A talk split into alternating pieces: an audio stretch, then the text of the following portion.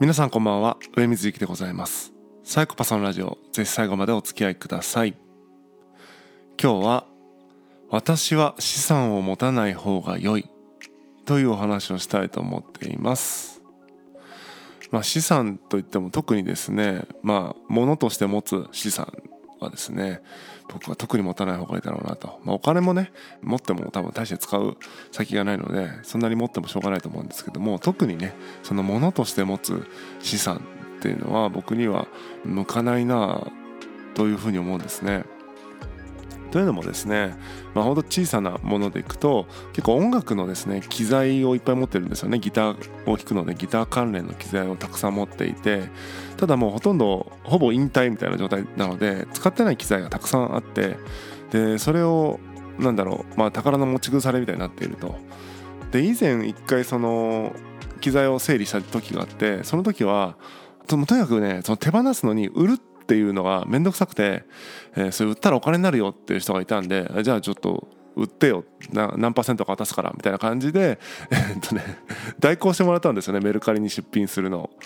で結局その時もそのギターのねあの音をちょっと変えるエフェクターとかっていうのがあるんですけどそういうのをね結構いろいろ売ってもらってあとはなんか、まあ、スマホとか、えー、スマホ周りのアクセサリーとかそういうのをね売ってもらったんですけど10点ぐらいかな十何点か売ってもらって20万弱になったのでまあそこそこね売ればお金になるものを、まあ、持っているとなんなら今も手放したいその機材とか結構あるんですけどもとにかくねその売るのめんどくさいなみたいな売るのめんどくさいからそのめんどくささ超えるぐらいならもう捨ててしまおうかなみたいな気持ちになってしまうんですよね。そうなってしまうとですねいわゆる20万円の価値があるものわかんない50万円の価値があるものみたいな、えー、そういうものを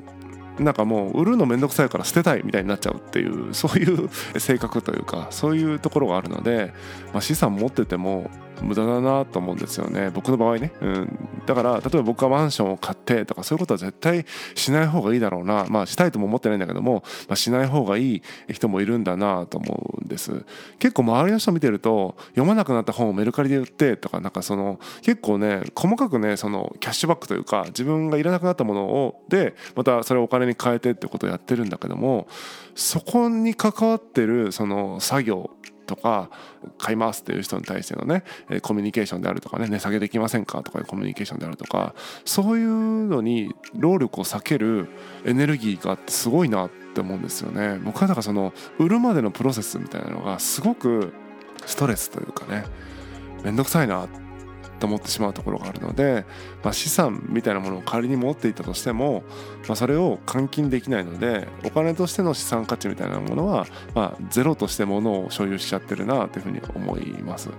もちろんまた誰かにね売ってもらえばいいんだろうけどもうそれにまたお願いして売ってもらうのも面倒くさいというぐらい面倒くさくちょっと最近はなってきていて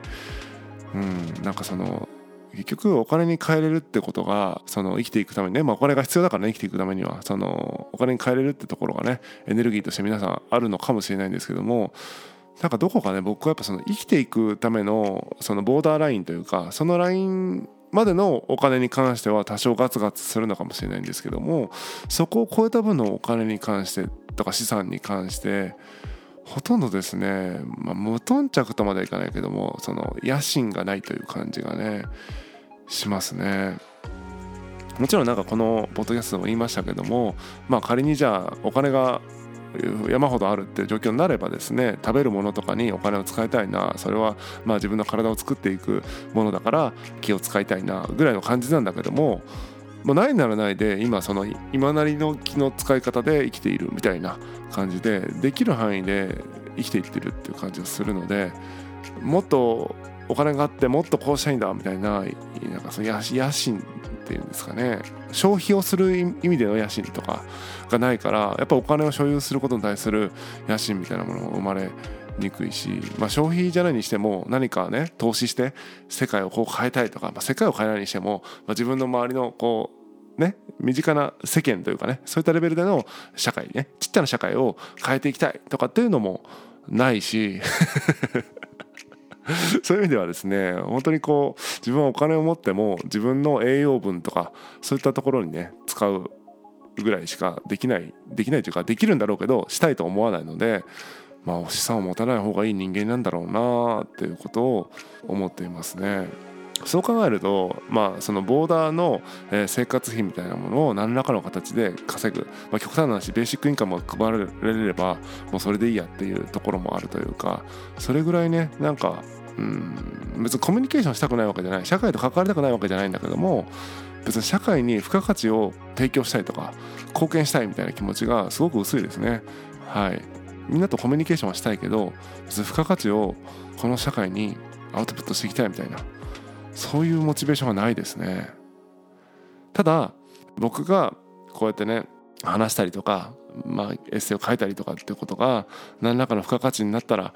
ラッキーだなとは思ってるんですけども、まあ、付加価値を生んでやろうと思って書いてはないし喋ってはないっていうところですね。つまりその自分は自分の喋りたいことを喋っているという感じです。でもちろんリスナーの方のフィードバックとか、えー、そうやってリスナーの数が増えていくみたいなことはすごくやりがいにもなっているし嬉しいなと思ってるんだけども増やすためにやってるわけでもないし喜ばせるためにやってるわけでもないというその辺からいくとやっぱり自分は何か社会に貢献したいとかそういうモチベーションで生きてるわけじゃないんだろうなってことを改めて感じる。と同時にそんな人間は資産を持たない方がいいんだろうなということも思うわけでございます。皆さんはどうですか？お金欲しいですか？まあお金じゃないにしてもなんかお金になるような資産所有したいですか、えー、その所有したところでなんかそのお金を持ったところでそのお金をどんな風に使いたいですか？野心的な何か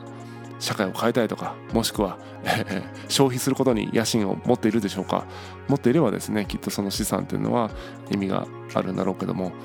もしそれが大してないのにお金を追い求めていた何か資産を作らなきゃと思っていたのであればそれは誰かに思い込まされていただけだと思いますのでこれを機にですね僕と一緒に世捨て人を目指しませんか？というお話でした。本日は以上です。またお会いしましょう。さようなら。